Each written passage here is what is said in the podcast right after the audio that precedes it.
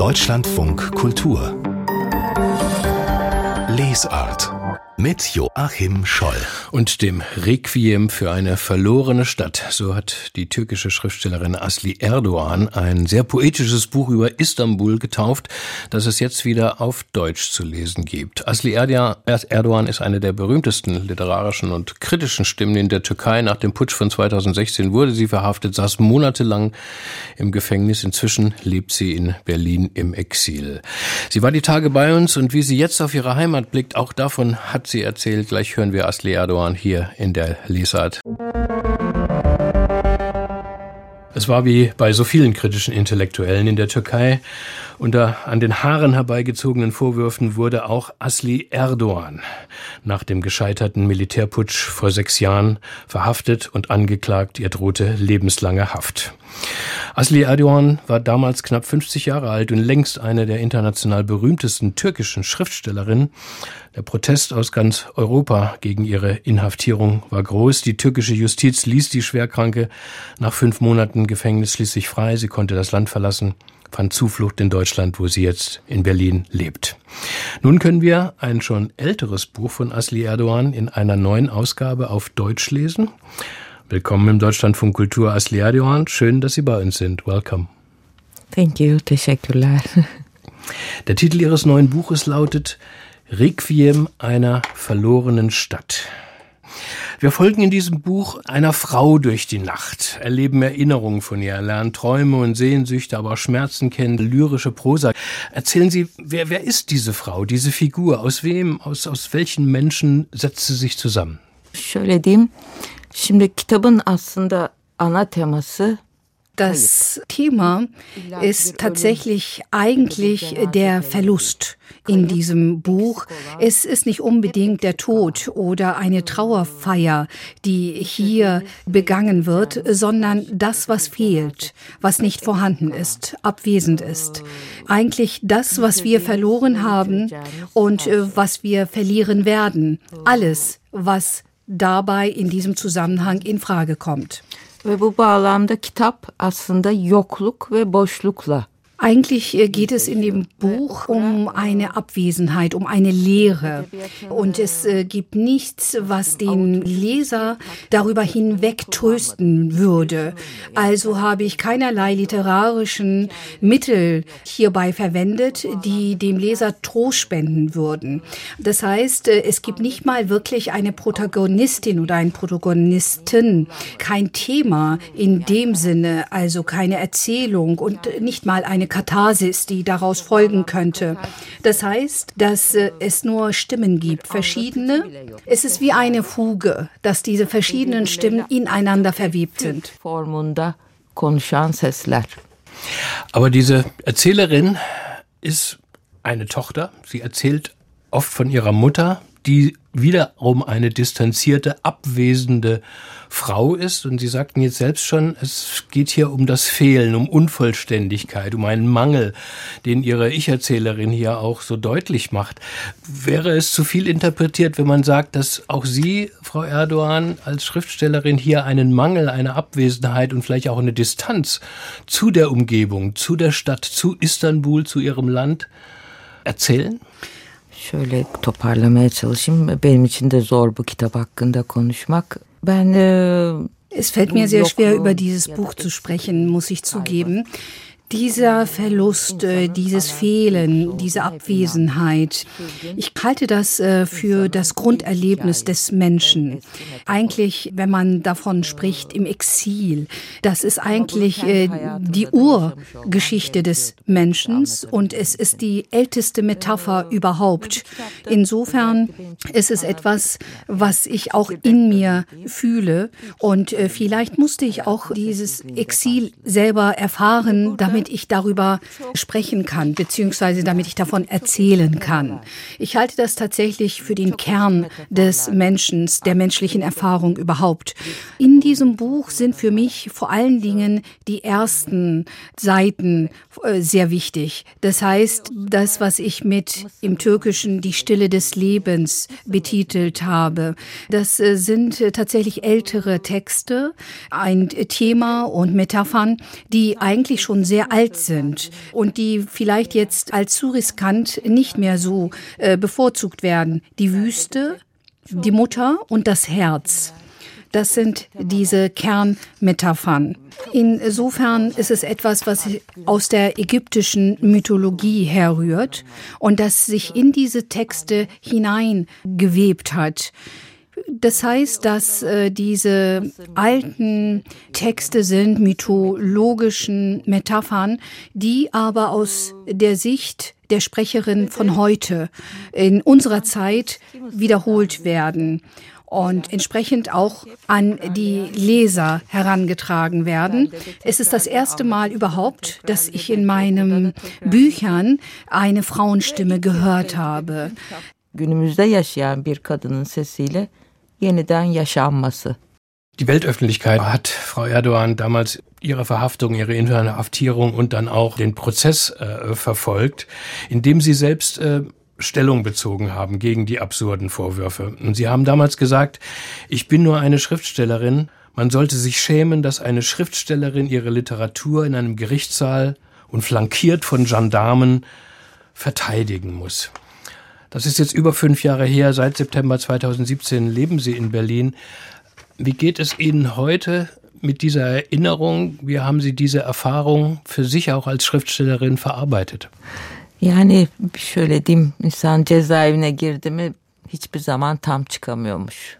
Wenn man also einmal in der Haftanstalt war, was ich jetzt erlebt habe, ist, dass ich nun sehe, dass man da nie wirklich rauskommt aus der Haftanstalt. Insofern ist es so, dass eine Seite von mir sich immer noch in der Haftanstalt befindet und das wird Ihnen vielleicht komisch vorkommen, aber ich kann sogar sagen, dass ich mich dahin zurücksehne.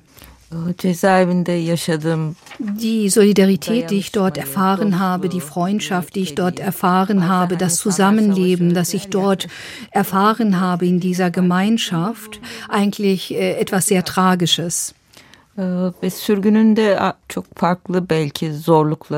Nun, im Exil, da gibt es natürlich äh, ganz andere Schwierigkeiten. Insofern ist das vielleicht auch eine Art äh, von Gefängnis.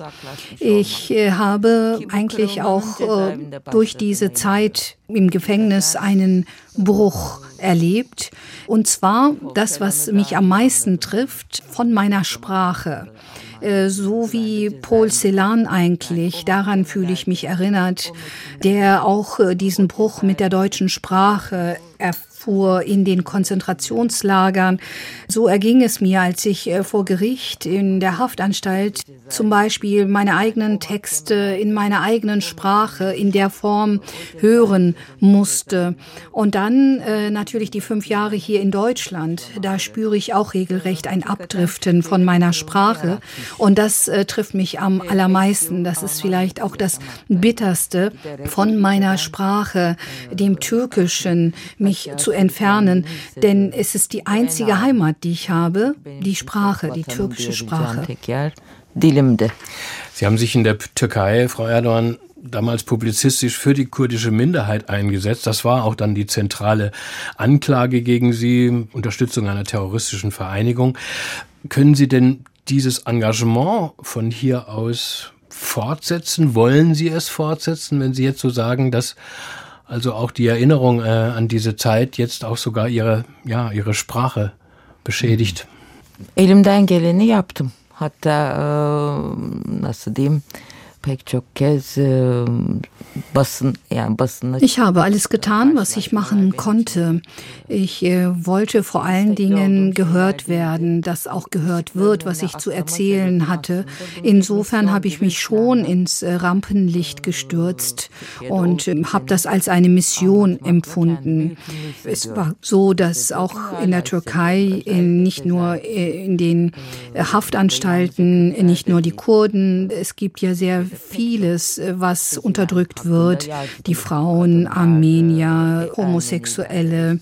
Aber gerade die Thematik um die Kurden, das ist äh, so ein Tabuthema. Deswegen bin ich dann letztendlich angeklagt worden. Aber sobald mir ein Mikrofon hingehalten wird, spreche ich äh, das aus, was ich weiß.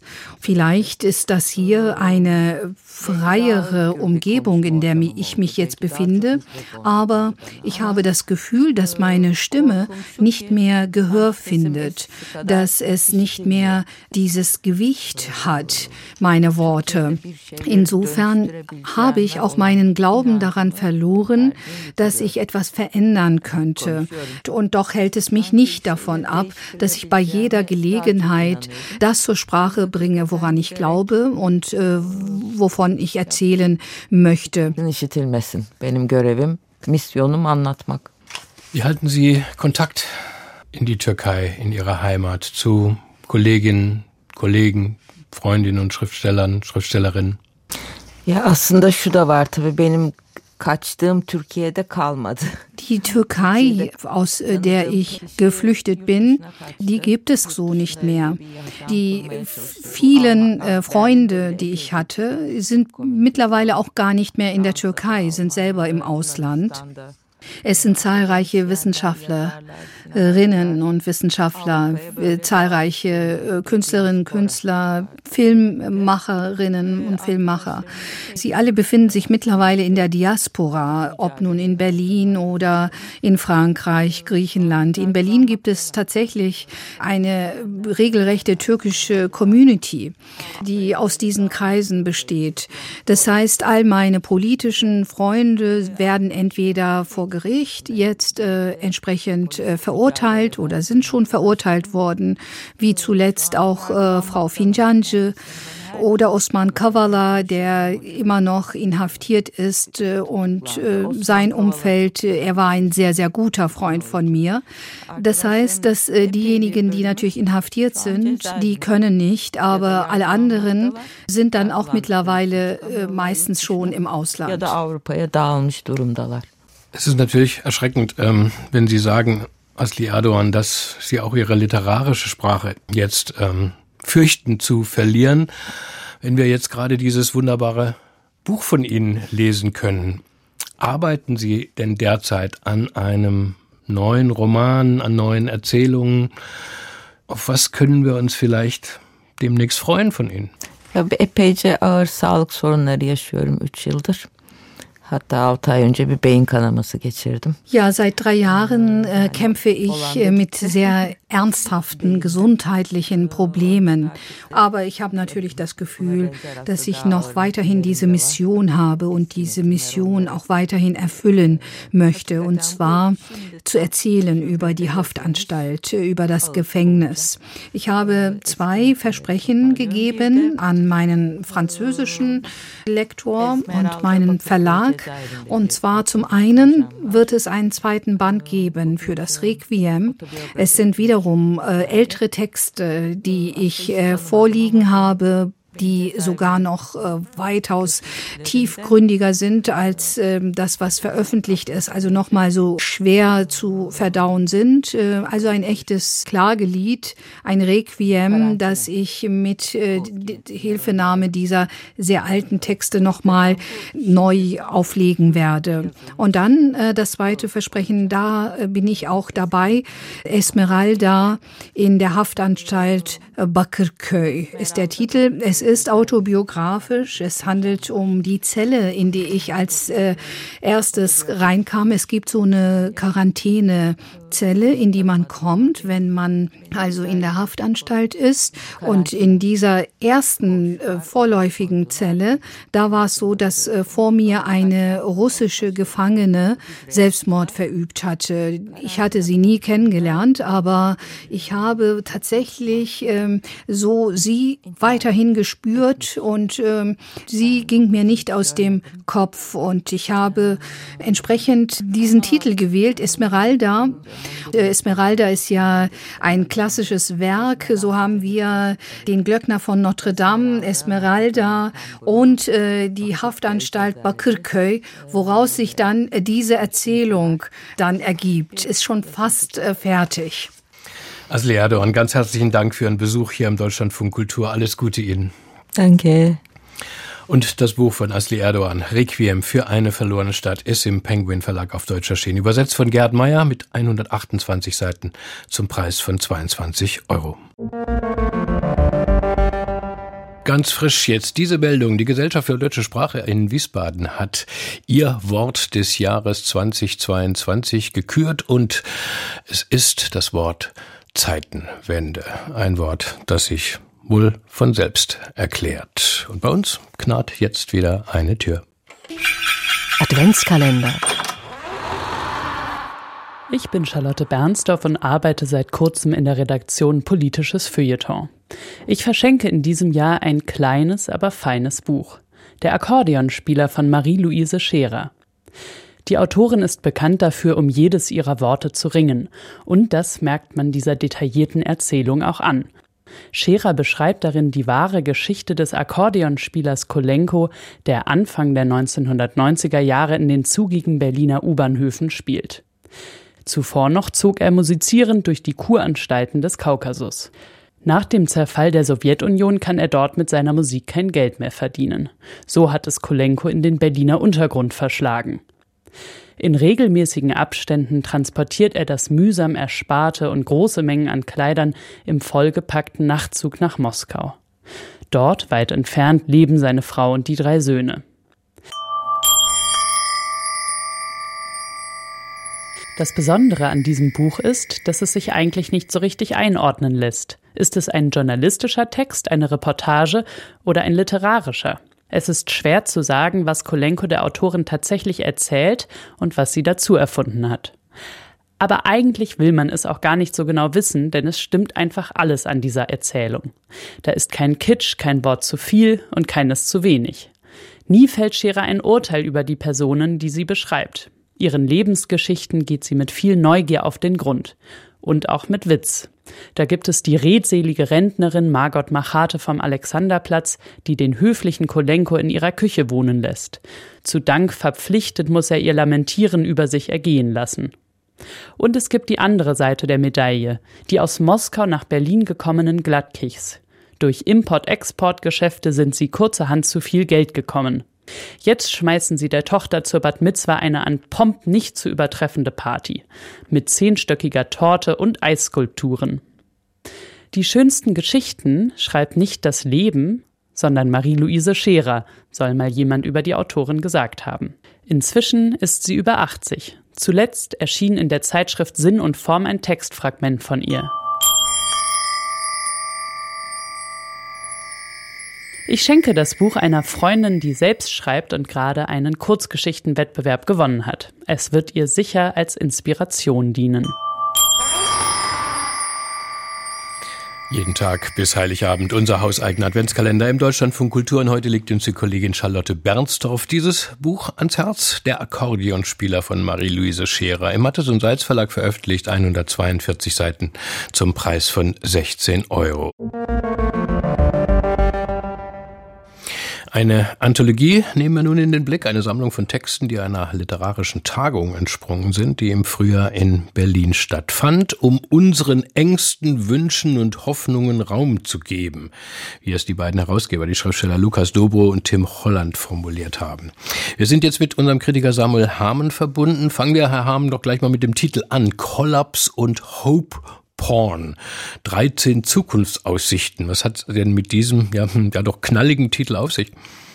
Ja, guten Morgen. Der, der Titel ist tatsächlich recht knallig. Also im Titel zeigen sich gewissermaßen die zwei Enden einer Krisenskala. Auf der einen Seite die gerade so verbreitete Vorstellung, dass wir inmitten einer Katastrophe stecken, die alle Bereiche der Gesellschaft von, von Grund auf verändern wird. Auf der anderen Seite dann die Hoffnung quasi als Ausschlagen des Pendels ins Affirmative, ins Bejahende. Und Sie haben das Vorwort schon kurz erwähnt, da Da umreißen die Herausgeber Lukas Dubro und Tim Holland ihre Idee, was sie da mit dem Titel vorhaben. In dieser Ungewissheit suchen wir nach Erzählungen, die unseren Ängsten, Wünschen und Hoffnungen Raum geben. Gerade Science Fiction und spekulatives Fabulieren können sol solche Räume öffnen und über Welten nachdenken, die es Klammer noch nicht gibt. Das ist sozusagen die Idee, der Impetus dahinter. Und der Ausdruck Hope Porn, bei dem man ja erst einmal hängen bleibt, meint vor dem Hintergrund eine ja obszön zur Schau gestellte, ja, zwanghafte Hoffnung vorgetragen als Antwort auf eine zynische, apokalyptische Grundstimmung. Und die, die 13 Texte positionieren sich dann innerhalb dieser, dieser Krisenskala. Was sind das für Texte? Worum geht es da? Ja, die sind wirklich sehr, sehr unterschiedlich. Also bei Anja Kümmel in der Erzählung Ordnung und Fortschritt reisen beispielsweise Mutter und Tochter Roadtrip-mäßig durch, durch eine bizarre, neblig, desolate Landschaft. Das Internet ist weg, die Städte sind verlassen, die Stimmung ist postapokalyptisch und die beiden sind ganz offensichtlich auf der Flucht, auf der Suche nach, nach einer Art spiritualistischer Geborgenheit, die die sie verloren haben. Und im kurzen Prosastück Graue Gärten von Anne Olscher, einer jungen Autorin, gibt es dann wiederum eher klassische Motive der spekulativen Literatur aller H.P. Lovecraft. Die, die Hauptfigur stürzt mit ihrem Flugzeug in einer Steppe ab, wird von einem Unbekannten gerettet, in eine ja merkwürdige, unheilvolle Siedlung gebracht und dort dann gepflegt, Später stößt sie, das ist dann der, der Schreckenspunkt der Erzählung, in einem Keller auf ein Tentakelwesen, das sich an Menschenkörpern labt. Und das ließe sich genauso vielfältig geht, geht. weiter erzählen. Ja, also wirklich ein Schreckmoment. Es geht ums Beamen, um virtuelle Realitäten, in denen User sich in simulierten Gewächshäusern tummeln, um dort eine noch beziehungsweise wieder intakte Natur zu erleben. Es gibt sogar einen Katalog über Schaum, also inwiefern dieser Aggregatzustand die Form der Zukunft ist. Und was mir an alledem besonders gefiel, es geht in all diesen Texten immer wieder um die Frage, wie wir heutzutage in dieser ziemlich kaputten Welt überhaupt noch fantasieren können. Also Rudi ein junger Autor, der, der vor kurzem seinen ersten Roman veröffentlicht hat, schreibt zum Beispiel, ich kann mir keine andere Sci-Fi vorstellen als eine gute Krankenversicherung, mit heißem Wasser duschen, purer Möglichkeitsraum. Weiter reicht mein Denken nicht. Wie sind Sie literarisch, Herr diese Texte? Sind das ähm, gute Erzählungen? also, um mal, um mal ganz galant auf die Frage zu antworten, ich glaube, dass hier jeder Leser mindestens auf einen Text stößt, den er gut findet. Es gibt, wie gesagt, die Beiträge mit Technikjargon und den klassischen Motiven. Dann gibt es eher diese, diese theoretischen Bestandsaufnahmen, wie sich im Jahr 2022 Science Fiction schreiben lässt, lässt jetzt da die, die Realität, die ausgedachte Fiktion immer wieder aushebelt. Besonders interessant fand ich persönlich dann noch die Beiträge, die die Richtung umkehren, also die eben nicht nach vorne, sondern nach hinten spekulieren.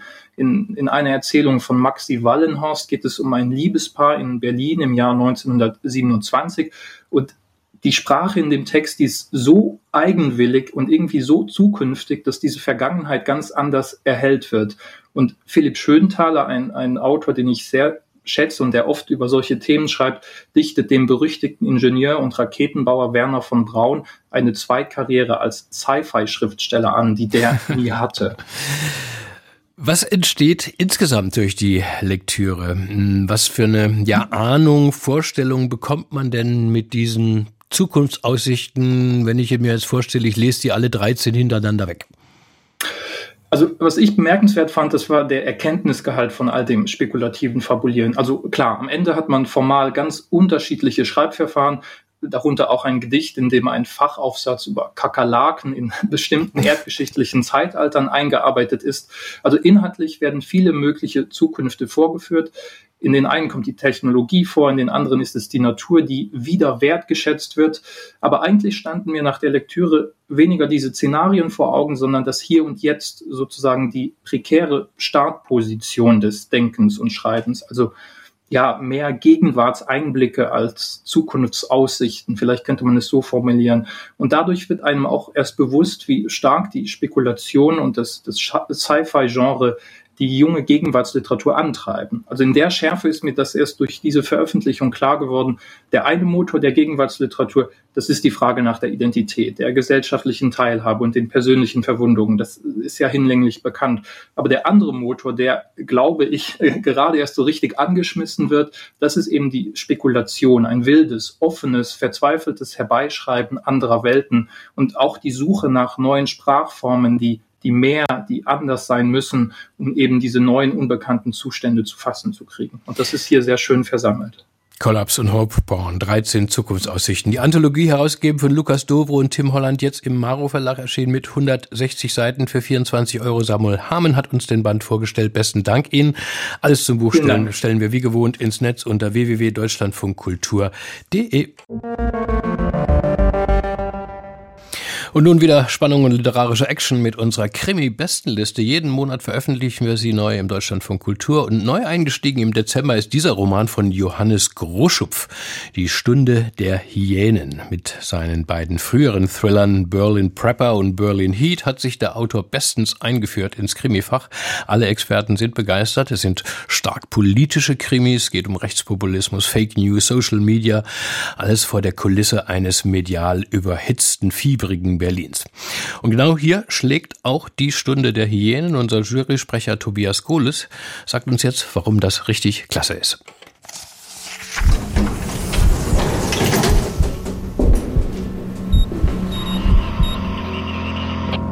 Neue Krimis. Wer die Stunde der Hyänen von Johannes Groschupf liest, riskiert ein Schleudertrauma. So unverhofft wechseln die Perspektiven, so unerwartet ändern sich Pläne und Chancen der Figuren. Dabei sind eigentlich nur fünf dabei im nächtlichen Spiel in Berlin-Kreuzberg. Da sind einmal das Paar Britta und Maurice, beide aufgewachsen und gefangen in der hermetisch geschlossenen Sektenwelt der Jünger Jahwes, da ist zum anderen der polnische Fernfahrer Radek, der alkoholisiert eine Radfahrerin überfahren hat. Und dann gibt es noch die beiden Ermittlerinnen Jette Geppert, Journalistin, die nie ein Gesicht vergisst, und die Polizistin Romina Winter, wegen großer Klappe versetzt ins Branddezernat.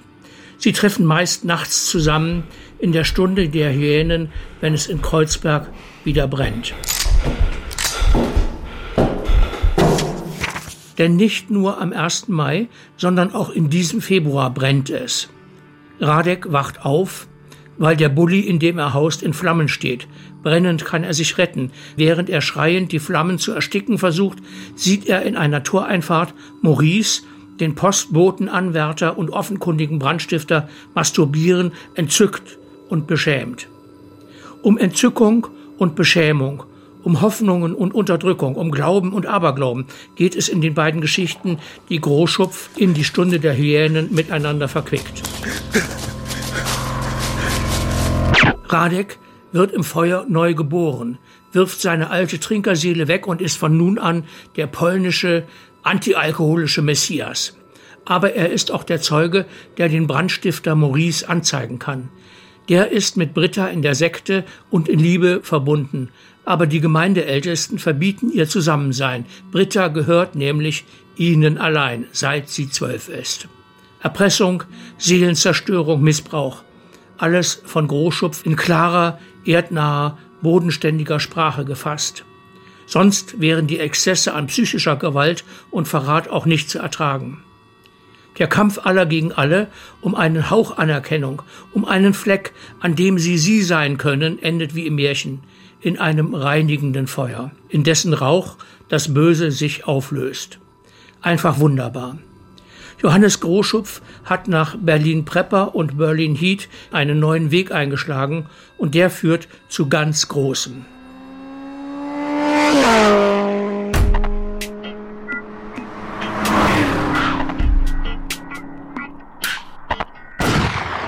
Die Stunde der Hyänen von Johannes Groschupf. Er ist übrigens zu Gast, der Autor, in unserer Lesart am kommenden Mittwoch mit seinem Roman, der bei Surkamp erschienen ist mit 256 Seiten, nee, 265 Seiten, pardon, für 16 Euro neu und auf Platz 4 unserer Krimi-Bestenliste für den Monat Dezember. Komplett steht sie auf unserer Website und wenn Sie noch weitere spezielle Krimi-Fragen haben, dann schreiben Sie einfach an diese Adresse krimi.deutschlandradio.de. Deutschlandfunk Kultur das Buch meines Lebens. My name is Ayad Akhtar, and I am a dramatist and novelist. Uh, I live in the United States. Mein Name ist Ayad Akhtar. Ich bin Dramatiker, schreibe Romane und lebe in den USA. Ein Buch, das unglaublich wichtig für mich als Schriftsteller ist, ist Mimesis von Erich Auerbach. Es begleitet mich überall hin. Ich habe zwei Wohnsitze und in jedem ein Exemplar. It's a book that really shaped my understanding of how language forms dieses Buch hat mein Verständnis davon geprägt, wie Sprache unsere Realität formt. Wie eine Geschichte erzählt wird, bestimmt unser Verhältnis zu ihr. Auerbach beginnt das Buch mit einem Vergleich zweier Stile. Homer und die Bibel, also die griechische Tradition, in der alles klar ist und benannt wird, im Vergleich mit der hebräischen Tradition, die Informationen eher versteckt. Dieses Buch ist eine echte Lehrstunde fürs Schreiben. Es beginnt mit Homer, endet bei Virginia Woolf und untersucht, wie Sprache sich mit der Zeit verändert, die Struktur der Sätze und zeigt, dass sich damit auch verändert, wie wir die Welt wahrnehmen, dass sich die Welt selbst verändert. Dieses Buch zu lesen ist für mich wie ins Fitnessstudio zu gehen. Es ist Training fürs Gehirn. Jedes Mal, wenn ich es wieder lese, fällt mir noch etwas Neues auf. Ich habe das Gefühl, mein Wissen über Sprache wächst jedes Mal, was sie bewirken kann, wie das Geschichtenerzählen funktioniert. Es ist außergewöhnlich, was Auerbach über Shakespeare schreibt oder über Dante. Sein Kapitel über Dante ist ein Highlight der Literaturkritik. Ich suche immer nach Inspiration und ich weiß, dass ich sie bei Erich Auerbach finde. Das Buch meines Lebens für den US-amerikanischen Schriftsteller Ayat Akhtar ist es, das Buch eines deutschen Philologen, Mimesis von Erich Auerbach. 1946 ist es erstmals erschienen. Und warum es sich wirklich gegenüber einem anderen literaturwissenschaftlichen schwierigen Werken wirklich gut liest, war nämlich die Tatsache, dass Erich Auerbach es im Exil in der Türkei schrieb und er hatte keine Bibliothek, keine deutsche Bibliothek und er schrieb es einfach aus dem Kopf. Und deswegen liest es sich vielleicht auch umso schöner. Aktuell gibt es eine Ausgabe im Franke Verlag mit 528 Seiten für rund 25 Euro. Ayat Akhtar ist auch Präsident des Pen America und in dieser Funktion war er neulich in Berlin und bei uns im, zu Gast. Wenn Sie dieses Gespräch interessiert, Sie können es nachhören auf deutschlandfunk.de oder in der Audiothek.